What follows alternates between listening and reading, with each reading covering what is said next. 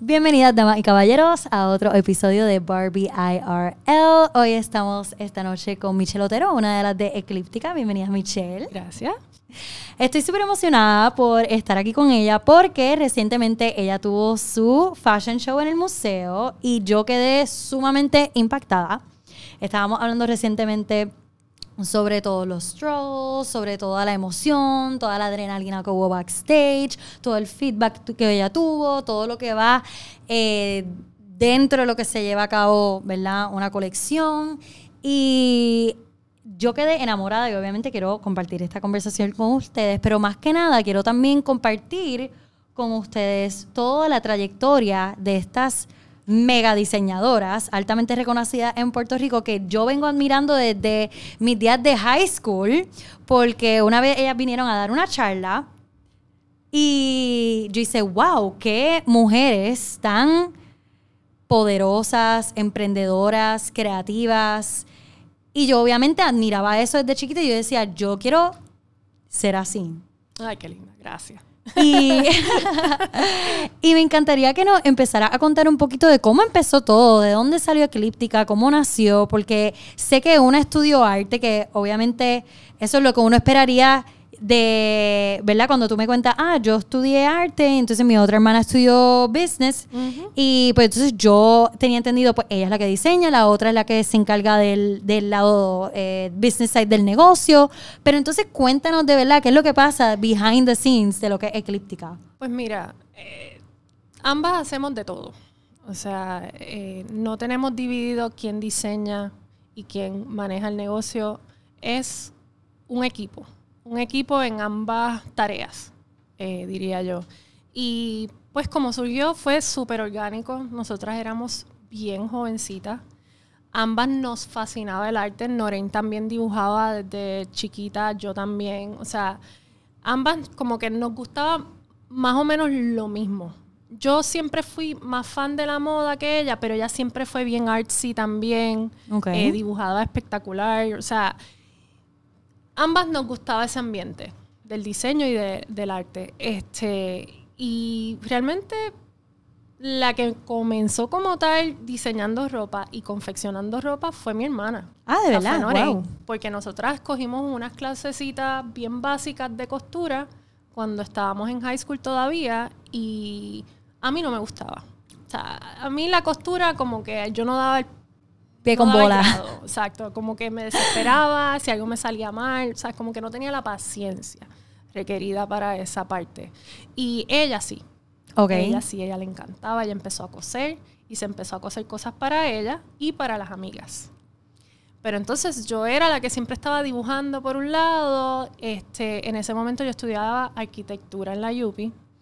Este, que luego pues me salí de arquitectura y cambié a artes plásticas, pero en, ese time frame fue que surgió Eclíptica. O sea, ella empezó con sus amigas, empezó a hacerme cosas a mí, y ahí fue cuando decimos, decidimos como que tomar unas clases un poquito más adelantadas. Okay. Y nada, cursamos un grado asociado con Lisatón en Centro Moda.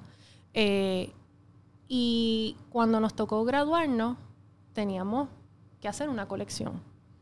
Ambas por separado, porque se supone que hubiese sido separado, pero nosotros pedimos un permiso especial para hacerlo juntas. Y porque ya tenían la visión de que querían trabajar juntas y obviamente esto iba a servir como su viendo telas y viendo cosas juntas. Este, y ahí fue cuando por primera vez surgió Eclíptica. Eh, y le pusimos nombre y todo. ¿Y de dónde sale el nombre de Eclíptica? Eso pues siempre ha sido curioso para mí. Te puede sorprender que fue también algo que yo estaba haciendo en la universidad porque un profesor me pidió que hiciera un logo y que como, como que hiciera un concepto de marca para alguien que estuviera empezando un negocio. Y yo dije, pues nada, Noreen le está haciendo ropa a sus amigas, quizás podemos hacer algo con eso y empecé a buscar palabras en el diccionario y me encontré con la palabra eclíptica, que es la órbita en relación al Sol que dicta los cambios de temporada. O sea, tiene que ver con los cambios de temporada. Ah, got it. Qué clever. exacto, yo dije, perfecto, pues porque pues, la moda cambia todas las temporadas y yo dije, pues, pues vamos a ponerle eclíptica. Qué cool. Y así surgió, fue como un granito de arena que de repente como que se convirtió en algo grande y nunca, nunca lo pensábamos así y fue como un experimento. Me imagino que ese fue, ajá, esa, ese trabajo que estaban haciendo como Lisadón era su primer experimento Exacto.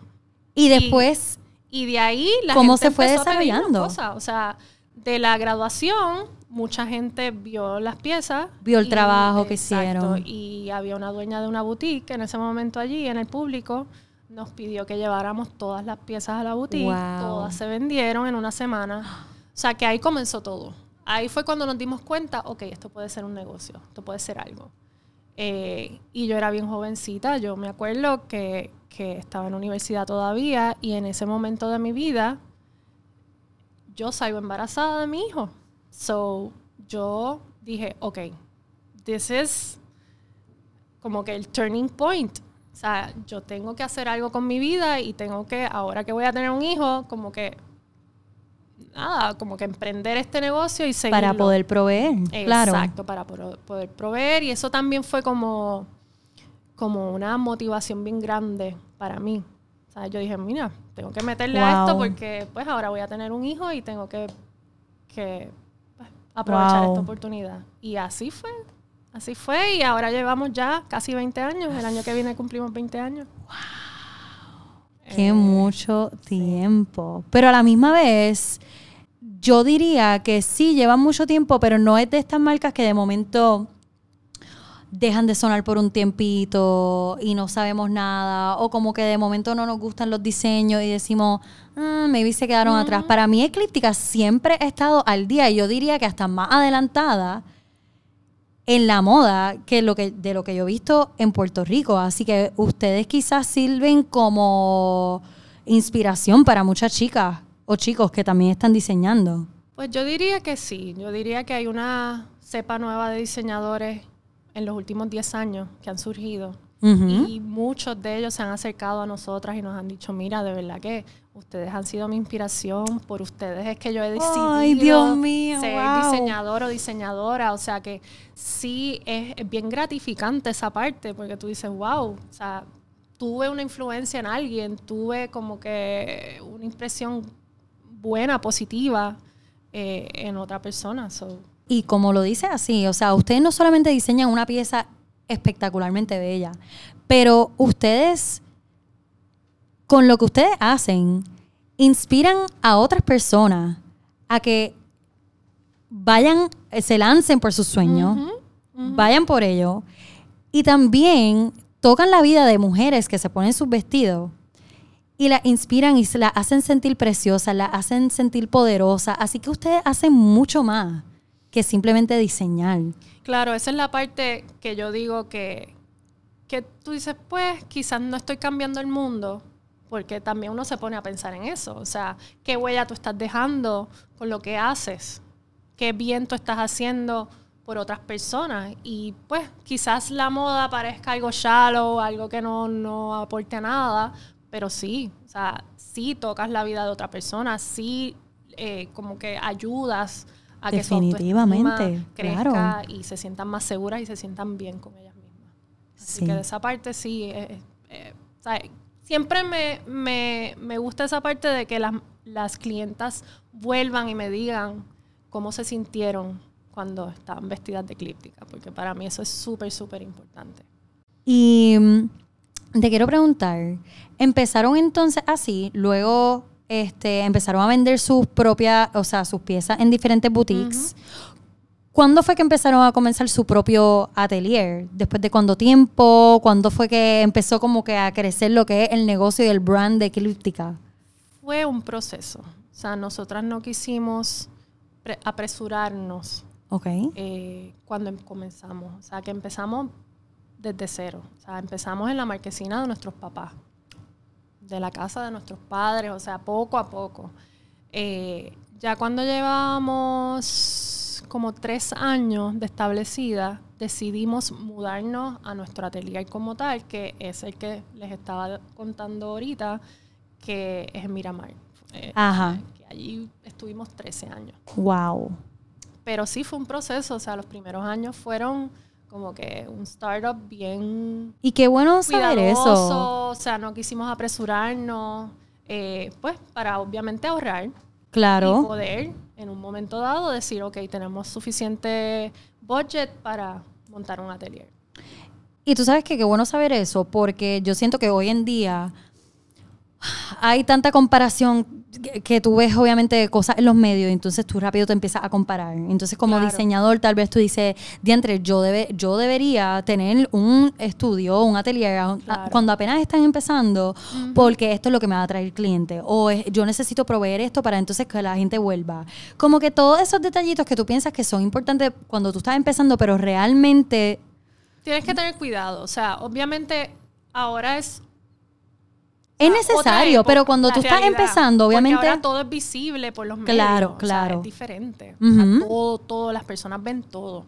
Antes no tanto. Este, cuando nosotras comenzamos no existía Instagram, no existía nada. O sea, ni Facebook. Ajá. Es como que, pues, eh, nadie veía dónde nosotras estábamos, simplemente cuando llegaban. Pero así fue que nosotras realmente progresamos. O sea, por re- o sea, las clientas que llegaban regaban la voz. Esa era nuestra, nuestra carta de presentación. La referencia de otra clienta a otra persona. O sea que eso para nosotras también es súper, súper importante. La experiencia que se lleva esa persona, cómo nosotras la tratamos Exacto. eh, el entregar el traje a tiempo, sea, sin estar este, pues pasando malos ratos con las clientas, entregándole tarde, todas esas cosas para nosotros era súper mega importante y hasta el día de hoy lo es. Este, la responsabilidad es algo súper, súper importante y la, la disciplina que tú tienes en relación a eso, a las fechas, a las citas, a todo eso, o sea, yo diría que eso es el 80% del éxito. Claro. Porque si una clienta se va descontenta, pues ahí detrás de esa sola clienta van a venir como 15 más que van a enterarse de todo. So, a los diseñadores que están comenzando ahora, yo les recomendaría que le dieran mucha importancia a eso. Mm, Prioridad a lo que es el trato. sí. Totalmente. Al final del día, sí, sí, es como tú dices, que hoy en día es mucho más visible. Claro. Eh, todo lo que pasa behind the scenes o todo lo que se sube a los medios, pero eso no es lo que la persona que consume o la persona que compra el vestido basa su decisión. O sea, no necesariamente porque esa persona tenga un estudio y el otro no, Claro. O tenga una página de Instagram más al día y la otra no, significa que esa persona se va a poner el vestido. Que muchas veces, aunque no lo crea, yo siento que esos son detallitos que nos limitan a ir más allá. Y entonces decimos, ay, no, pero todavía no estoy preparada porque todavía me falta esto, o no tengo el dinero para montar esto, o porque todavía no tengo el brand idea perfecto. Pero yo pienso, lo que yo siempre le recomiendo a todo el mundo es que si de verdad te apasiona, lánzate Claro. y hazlo, o sea, a la perfección. Que a, a Nunca través de eso. perfección. Claro, pero hasta Nunca. donde mejor tú puedas. Claro, hasta donde tú puedas controlar. Exacto. Este, pero yo, yo considero el resultado final del vestido lo más importante. Porque pues la gente ve los medios sociales y ve qué lindo en la foto y eso, pero o sea, la realidad es otra. Este, y el éxito de un negocio está en eso, en la realidad. Claro. En el, resultado final, después que tú atiendes a una clienta y el traje está listo y ella pues se lo lleva y tiene la experiencia del evento, sea cual sea. eh, y después de eso, si ella está feliz todavía con el resultado, olvídate, eso fue un éxito. Sea, eso es un éxito. Eh, y esa es la base del negocio, porque ahí es cuando la gente sigue regresando, sigue regresando. Eh, y para nosotras eso ha sido la clave del éxito, de verdad que sí. ¿Y qué obstáculos tú has encontrado en el camino? ¿En qué sentido? Bregando con las clientas. y- Pues a través de tu trayectoria como diseñadora, creando tu imperio, este, y también en los shows, porque estábamos hablando ahorita de que siempre... Por eso te pregunto en qué, Sí, porque sí, hay sí. tantos obstáculos que... Sí, claro, me imagino. Este, pues quizás podemos comenzar por como tu trayectoria este, estableciéndote como marca, consiguiendo telas, por ejemplo, eh, personas que trabajen contigo, cre- el proceso de crecimiento. Al principio, o sea, cuando nosotras comenzamos, pues éramos bien jóvenes. Y eso fue el primer obstáculo. Porque los diseñadores que estaban ya establecidos nos miraban y decían, ay, pero ¿y estas nenas? ¿Sabes? No las miraban, no las tomaban a la este, escena. Y pues fue difícil porque, como quien dice, nosotras fuimos atrevidas. Ahora cuando yo vuelvo hacia atrás al tiempo, yo digo, diantre, nosotras fuimos bien atrevidas porque desde el principio dijimos, ah, vamos a hacer show, vamos a, a exponer nuestro trabajo y, y- y como quien dice, maduramos frente al ojo público, o sea, meaning la prensa, la gente que nos conoce desde el principio al principio te puede decir, o sea, obviamente nosotras empezamos y el trabajo no era, no era igual de bueno que ahora. O sea, hay un proceso de aprendizaje en todo esto. Este, y cuando yo veo a veces como que fotos, yo, oh my God, Dios mío. Eso que También las modas cambian, o sea, uno mira, uno mira las fotos de uno siempre de antes y tú dices, diantre, pero Sí, no, no, no. ¿cómo yo me ponía normal, esto antes? es Ajá, ajá. Eh, y pues hubieron críticas como en todos, o sea, uno recibe críticas y uno recibe este chismes y cosas y pues siempre pasa algo. Ajá. Este, pero eso no, no- no nos detuvo y, y- y, pues seguimos y la clientela fue bien supportive, tú sabes, todo el mundo eh, nos decía sigan, queremos más, hagan más cosas y pues eso fue como que el progreso de nosotras. Eh, cuando decidimos empezar a hacer shows nosotras solas, eh, toda la producción estaba a cargo de nosotras, pues también empezamos a, a encontrarnos con, con mucha gente que pues no nos, no nos eh, apoyaba y había mucha gente que sí. O sea, siempre pasa algo, o sea, siempre hay obstáculos, pero la mayoría de las personas nos apoyaron y yo puedo decir que la prensa fue clave. La prensa y los stylists para nosotras fueron claves en nuestra carrera.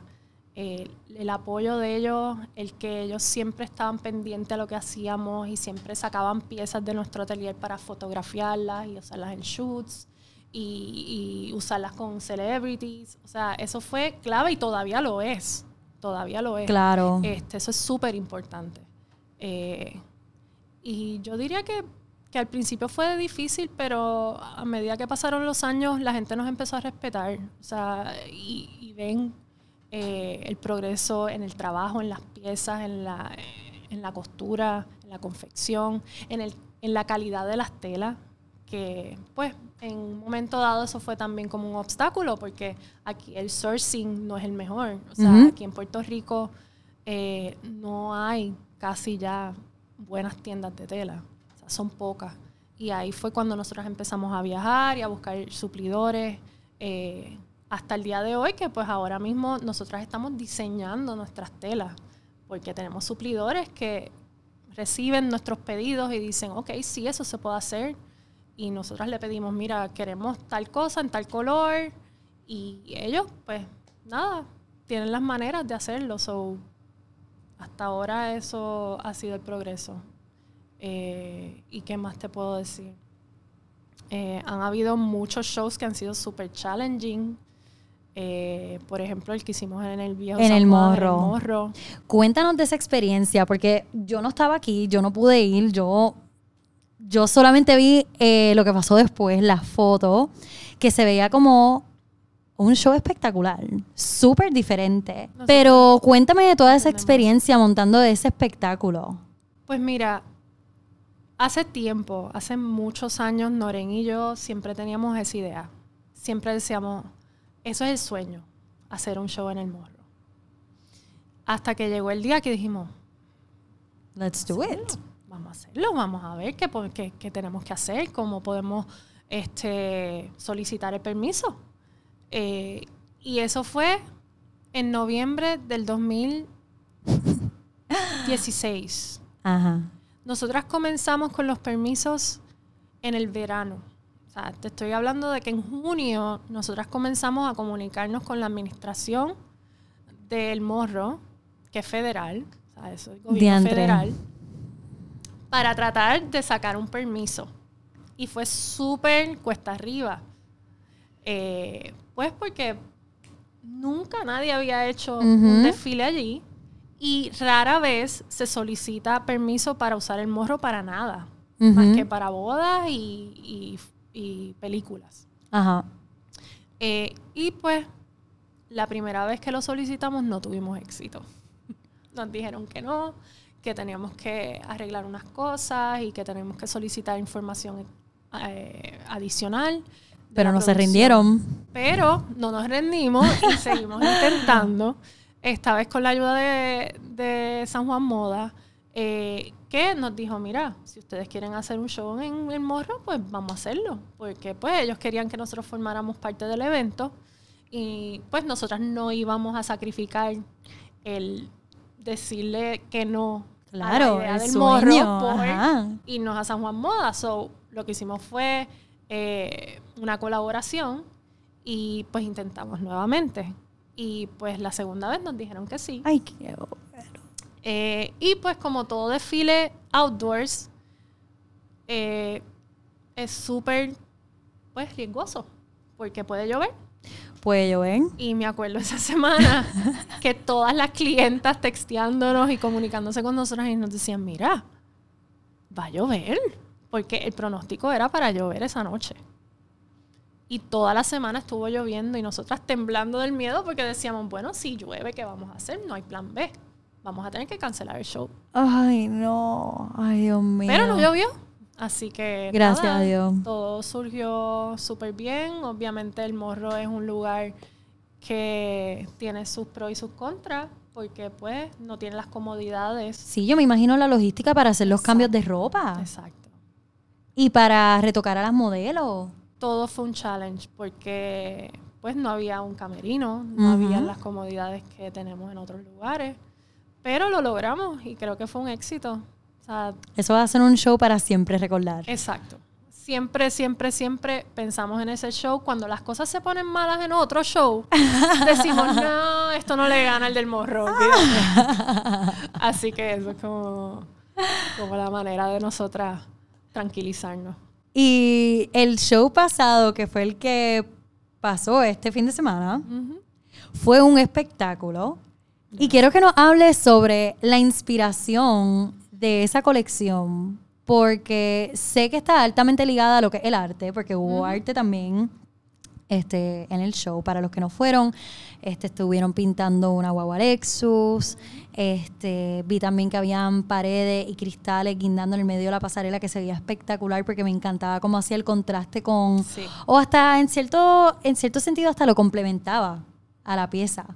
Este, y quiero que nos hable un poco de la historia detrás de eso, porque ahorita estábamos hablando que cuando ustedes dicen, ok, vamos a diseñar una colección, tú empiezas a nutrirte de mucha información, empiezas a leer libros, Exacto. por ejemplo, usas a Picasso y te lees todo sobre él, buscas toda la información de él, buscas todas la- las pinturas de él, que eso es bueno también, eh, este, como orientar a la gente sobre tu proceso creativo. Ujú. ¿Cómo fue que surgió esa idea? Pues mira, yo decidí, o sea, casi siempre yo soy la que digo, mira, vamos a usar este concepto. Okay, Vamos a inspirarnos en, en tal cosa. okay. Y pues obviamente yo siempre lo presento con nuestro equipo. O sea, lo- se lo presento a Noren, se lo presento a Alberto. eh, y ellos dicen sí, no, no me gusta, eh, mm, y ahí pues es que decidimos si va o no va. Ajá. Entonces cuando presenté la idea de Picasso, eh, quería enfocarme en el año 1932 porque hubo una exposición del Tate Museum de Picasso enfocándose en todo el trabajo que él hizo durante ese año. Okay. Y la exposición se llama Love, Fame, Tragedy, porque durante ese año él en su vida personal tuvo muchos problemas. De. Eh, tuvo problemas y también fue un año en el cual él fue súper productivo. y tuvo mucho éxito en su carrera. O sea, vendió mucho trabajo. Eh, so decidí, pues, enfocarnos en eso y, como te dije, eh, compré libros, seguí mirando y mirando y mirando todas las obras que él hizo durante ese año eh, y de ahí sacamos el color palette. O sea, todos los colores que viste están en las obras de él de ese año. y fuimos buscando cortes, buscando formas, eh, inspirados en eh, las obras de, Picasso de ese, de ese time frame. Eh, lo del el show, pues como te digo, gracias a esa inspiración es que surge todo lo que lo complementa. Empezando desde el carro, porque el carro se forró con el print que creamos para la colección. Y decidimos pintarlo en vivo porque queríamos como que ese feeling de, que la gente sienta que arte, se está creando en el momento. Sí. En vivo. Eh, y eso, pues, obviamente con la ayuda del Lexus Puerto Rico, pues, eh, quedó súper chévere. Eh, los acrílicos que viste en la escenografía, pues eso surgió de unos videos que hay de Picasso pintando en unas transparencias. Mm. Eh, y de ahí surgió la idea como que, mira, vamos a hacer eso, vamos a buscar a alguien que trabaje, eh, que pinte. Y ahí fue cuando colaboramos con Alfredo Carlos, que él es talentosísimo, pintor, joven, sí, súper chulo. Súper chulo, lo conocí. Y bien talentoso que es. Súper talentoso. Este, y pues ahí conseguimos los acrílicos, se los llevamos a la casa, eh, conseguimos pinturas blanco, con la ayuda de Blanco Puerto Rico también eh, logramos eso y el resultado fue, actually fue hasta más de lo que nosotras esperábamos. Wow. Pero todo, todo, todo está atado a la inspiración. ¿Y qué lo hizo decidir por ese artista que estaba pintando en vivo? ¿Qué características tú decías que como que, sabes que sus destrezas se parecen bastante a lo que nosotros queremos crear? Él Fíjate, cuando yo vi el, trabajo de él, es bastante abstracto. Ok. Pero pinta mucho caras de mujeres. Eh, y como que le vi las similitudes y como que dije, él sería perfecto. Además de que lo conocíamos, es muy amigo de Alberto. O sea, que ya teníamos esa confianza de decirle a él, mira, esto es lo que nosotras visualizamos, tú lo puedes hacer. Y ahí él nos dijo, sí, claro. O sea, él es bien dispuesto y pues nada, la colaboración fue súper, súper fácil. Súper seamless. Súper fácil. De las piezas que más a mí me llamaron la atención, que todavía las tengo en la cabeza, hay una pieza que se puso mía, la negra, que es la que, la, la que utilizó al final. ¿En qué te inspiraste en esa pieza? Voy a ver si pongo una foto de lo que ella se puso. Hay otras piezas, obviamente, que están bellas que quiero poner aquí en la parte de... Si están viendo YouTube, de seguro están viendo todas las fotos del show. Este, y los invito a los que no están viendo YouTube que vayan y busquen Eclíptica y vean las fotos del show porque están espectaculares. Pero hay una en específica que se quedaron conmigo. El primero que salió, el amarillo cortito, oh, me mató. Pero ese que tenía mía puesto lo encontré diferente, súper diferente a todo lo otro que yo vi, pero a la misma vez, obviamente, atado a toda la colección. Claro. ¿Qué te inspiró a hacer esa pieza? ¿Qué, qué fue lo que, pues esa pieza, aunque tú no lo creas. Te estás riendo ya. mucha gente tuvo problemas con esa pieza. ¿Por qué? Cuéntame. Porque yo fui la que empujé como que es, es ese look. Y mucha gente como que tenía sentimientos encontrados, como que es riesgoso. Sí. Y no a todo el mundo le va a gustar. Pero creo que debería ir porque es una pieza que va a impactar. Sí, totalmente. A mí me impactó. Y tú sabes que es algo que la gente quizás, que no es muy atrevida, no vaya a decir como que, ah, eso me lo voy a poner. Claro. Pero la gente que quizás aprecia ese tipo de atrevimiento dice, ¿sabes qué? Yo me voy a poner eso. Y es un statement. Nosotros le pusimos el torero outfit. porque pues obviamente, este, obviamente Picasso es español, era español. Eh, y pues dijimos, encanta esta cosa de, toda tapada y, nada, la transparencia con, Y tenía Tela. como un, era, eran pantalones, por lo que yo Eran pude, pantalones. sí. por lo que yo pude observar, yo decía, esos son pantalones y son como tipo Bicycle biker sh- shorts. biker shorts. A mí me dejó como, wow, o sea, cuán de cool she cosas. rocked it. Obviamente Mía se pone lo que Claro. sea y le queda brutal, Ujú. pero esa pieza a mí me llamó muchísimo la atención. Pues básicamente esa es la historia de la pieza. Mira, y, y entonces también, además de, del show que ya hablamos, me encantaría que le hablara un poco al público de lo que, lo que te diferencia como marca y lo que tú encuentras que ha sido, además del trato a tus clientas, Ujú. este, y lo digo más como en la- en- desde el lado como creativo. Claro. Lo que tú has encontrado que los destaca y lo que, lo ha, lo que las ha hecho a ustedes eclíptica. Y si también nos puedes contar un poco sobre lo que quizás tú has encontrado que haya sido un obstáculo para eso. Por ejemplo, quizás ustedes hacen unas piezas súper out there, un poco más edgy, que la gente quizás al principio no estaba acostumbrada a ver eso. Claro. Pero poco a poco Después de un tiempo, van aceptando lo que es la idea de eclíptica y poco a poco se lo van poniendo porque yo, o sea, hoy en día quizás es un poco más normal ver una falda see-through con un panty por debajo. pero cuando nosotros Pero- lo hicimos por primera vez, Exactamente. Fue Fue controversial. me acuerdo porque de las primeras veces que, vestimos a una celebrity así, fue a Zuleika para unos awards. No me acuerdo si fueron los premios, lo nuestro, no me acuerdo cuáles fueron los premios. Pero a raíz de eso, los medios atacaron, como que, ay Dios mío, pero, pero esto, pero estaba desnuda, pero esto. Pregúntame si eso lo harían ahora.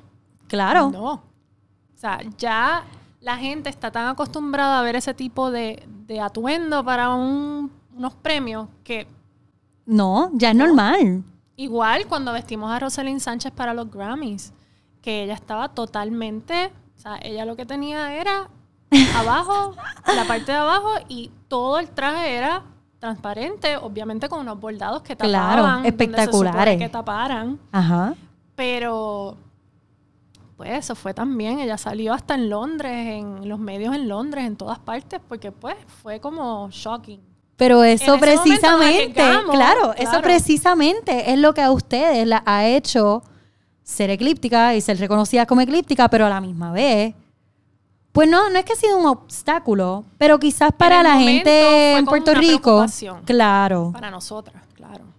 quizás para la gente mm, clientas o los medios aquí en Puerto Rico lo encuentren como too out there. Y yo siento que un poco de controversia never hurts. Claro. Porque it gets you thinking. ¿Y por qué es que yo encuentro eso tan ofensivo? Ujú. ¿Por qué? Porque ella se veía elegante, se veía Claro. preciosa como quiera. El vestido fue confeccionado maravillosamente.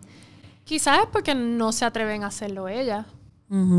Quizás lo ven de esa manera, como que mira esta mujer haciendo esto y yo, ay Dios mío, yo jamás haría eso. Entonces se sienten como ofendidas porque en su estilo, pues quizás no, no toleran Claro. ese tipo de, de pieza, pero o sea, el mundo ahora mismo, o sea, todo es relativo. O sea, Sí. cada cual escoge cómo se quiere ver. Pero eso siempre va a ser tema de controversia en todos. En todo. general. Pero yo me encanta que como quiera ustedes, sí, porque es una preocupación cómo la gente vaya a reaccionar, Pero lo siguen haciendo. Sí, y el factor de que la celebrity o el stylist que está vistiendo a esa celebrity se arriesgue A ponérselo. también es algo bien importante porque si no está ese apoyo de, de la stylist, pues no surge nada, no, no pasa nada. Mm. So, también estar trabajando hand in hand con las stylists es, algo importante. sí. que, pues, si no, no pasa nada. Sí. Ellas son las que se encargan de vestirlas a las chicas, a las celebrities. Sí, es verdad. Porque al final del día, influye mucho lo que estas celebrities se pongan, pero yo creo que también lo de ustedes es mucho de un proceso educativo. Ustedes están haciendo algo diferente. Claro, y yo me acuerdo cuando nosotras comenzamos que mucha gente decía, Dios mío, es que son bien ochentosas, es que esto, es que lo otro, o sea, y, y yo recibía, ¿verdad? ¿Sabes? Como que el, los rumores. O sea, todo el mundo como que me decía, ay, fulano de tal dijo esto. y yo como que, mira, pues es nuestro estilo. Exacto. Y en el momento que nosotros empezamos, nadie estaba acostumbrado a eso. Pero poco a poco, ¿sabes? los trends también siguieron progresando y, y pues la gente también está más open, yo diría ahora, a diferentes opciones que antes. Y me alegra tanto que diga esto porque precisamente estaba hablando con Valeria, que es diseñadora de la gota, que es diseñadora. Sí, Valeria, claro.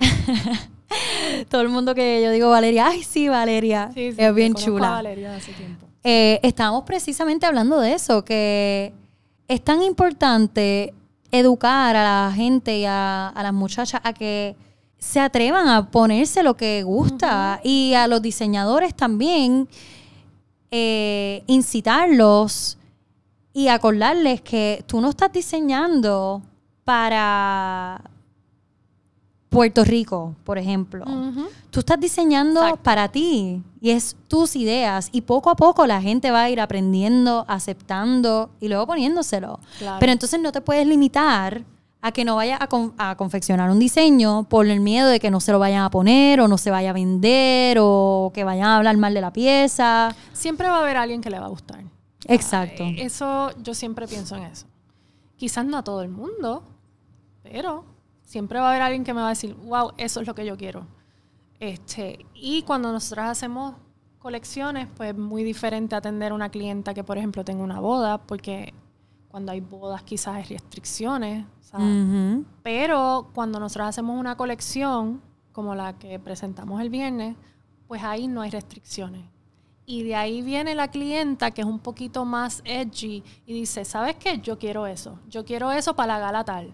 O yo quiero eso para una fiesta que tengo. Eh, y se atreven. O sea, yo he visto clientas mías que muchas veces son un poquito conservadoras que de repente dicen, ¿sabes qué? Esta vez me voy a ir con un poquito más. Qué brutal. ¿Sabes? Que, que también todo depende del evento que tengan. Pues, para atreverse. O sea, quizás, pues, en este evento me voy un poquito más conservadora, en este voy a ir más como que, como la colección que ustedes hicieron. Pero poco a poco va educando a esa mujer. Claro, ellas saben la diferencia sí, Sí, Y poco a poco ellas van aprendiendo de la moda y también creciendo ellas mismas, porque al igual que tú, que todo ha sido un proceso de aprendizaje y de crecimiento y de encuentro, ellas también, a través de lo que ellas se ponen. Claro. Así que yo, yo obviamente como siempre he sido apasionada de la moda, encuentro que no es solamente un vestido lo que se está haciendo, es mucho más allá, es cómo tú sacas lo mejor quizás de esa persona. Sí, no, definitivamente definitivamente, por eso cuando yo me siento por primera vez con una clienta, me fijo mucho en cómo se expresa. Eh, eh es como que también veo la personalidad de la persona. Eh, y en base a eso, siempre digo, no me pega con ella. Este estilo como que no me va. Eh, y se lo digo, le digo, ay, no sé, pero es que eso no me, no me va contigo. Ay, qué cool, qué bueno que tú eres así de transparente. Claro, sí, no, no, no, definitivamente. O sea, yo he tenido clientas que hay veces que le digo, mira, no, eso no se, no se te ve bien. O sea, y yo creo que eso es importante porque ahí tú, Totalmente. tú empiezas a construir o build up la confianza que ella tiene en ti como diseñador. O sea, tú no vas a confiar en una persona que te está diciendo sí, sí, sí, sí, sí, sí, sí póntelo, eso te queda bello. No. No, o sea, no es real. O sea, claro. No todo se te va a ver bien este, y yo creo que el decir, mira, eso no te queda bien, aunque sea un diseño de nosotras, es como que algo importante. Porque ella, ella confía en que tú le vas a decir la verdad. Este, y eso también es súper importante. son, son muchas cosas, de verdad. Es, uno casi es un psicólogo, aunque tú no lo creas. Ay, nena, yo te creo. Yo Sí, te creo. Es mucho, es mucho. Pero, Es una relación bien íntima lo que uno tiene con estas clientas. y más cuando estás bregando también con novia. Sí, que es un momento tan importante. Este, Que bueno, ya te lo dije, pero ya yo quedé tan enamorada que yo voy a ser una novia tuya. Yo solamente estoy esperando que Harold pues me pregunte.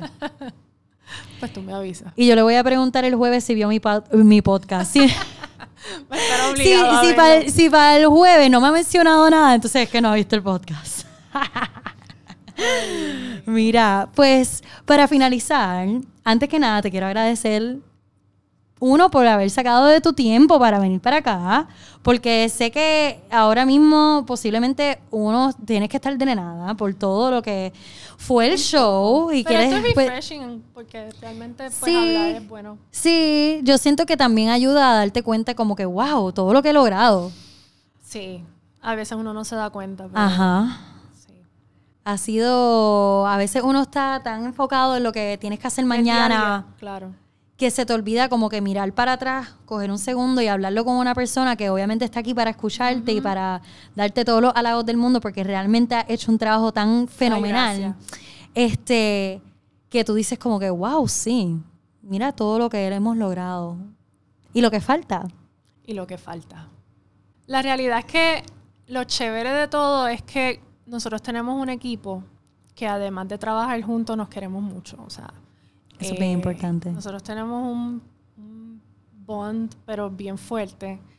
Y cada vez que termina una colección y finalizamos una presentación, todavía tenemos motivación para seguir para el próximo. Que eso es algo que, que siempre hemos tenido. Y no importa lo difícil que sea, porque siempre ocurren cosas, ¿sabes? Que son difíciles y eh, son stressful. Claro. son mal rato. Pero siempre decimos, olvídate, vale la pena. Vamos Definitivamente. y qué rico encontrar gente con las que te puedes rodear todos los días. Definitivamente. para keep moving forward. Sí, sí, sí. Y para finalizar, ¿tienes algún tip, alguna anécdota o algo que para cerrar tú quieras decirle a, a la chica que te escucha que quiere estar en tu posición algún día o el chico que te escucha que quiera estar algún día? ¿Qué le quisieras decir? Pues mira, yo pienso que en esto, además de tener las ganas de hacer las cosas y de diseñar y de amar lo que es el diseño de moda, tienes que tener mucha disciplina. Porque nada surge de la nada. O sea, hay que trabajarlo, hay que tener horario como cualquier trabajo. No es que hoy voy a atender a gente y mañana me voy a ir para la playa. O sea, hay que tener disciplina y, y yo creo que eso es una clave bien importante. Ujú. O sea, es algo bien importante que nosotras siempre lo practicábamos. Este, eso, disciplina en todo, en tus horarios, en cómo vas a entregar tu trabajo, en cómo vas a tratar a la gente, este, y ser cons- consistente. O sea, Consistente. no, no hacerlo un año y después al otro, no, es consistencia. Eh, y aunque tú pienses que la gente se olvida de algo que hiciste mal, mira, not really, porque realmente te lo digo por experiencia. Este, yo creo que eso es la clave, más que nada. Amazing. Pues mil, mil gracias, Michelle, por estar aquí con nosotros, contigo. de verdad.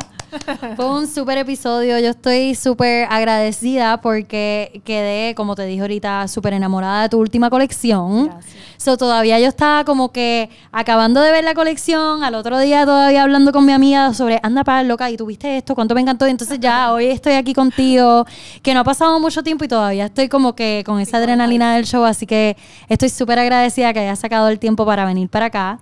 Y le manda salud, bueno, saludos a Noren, que no pudo estar con nosotros hoy, pero como quiera, súper agradecida por todo. Así De que nada, ¿no? Fue súper, súper chévere estar aquí contigo y hablar. Y qué bueno que quedaste impactada por el show. Esa es nuestra meta siempre, cada vez que invitamos a alguien. Eh, y nada, que sean muchos más. Y espero estar de nuevo aquí contigo en algún momento. Que esta no sea la primera vez. ¡Yes! Gracias. Bueno, pues chicas, pues y chicos, gracias por escuchar otro episodio de Barbie IRL. Para los que este, están viendo YouTube, por favor acuérdense de subscribe to our channel. Así que un besito. Bye bye. Yay. Gracias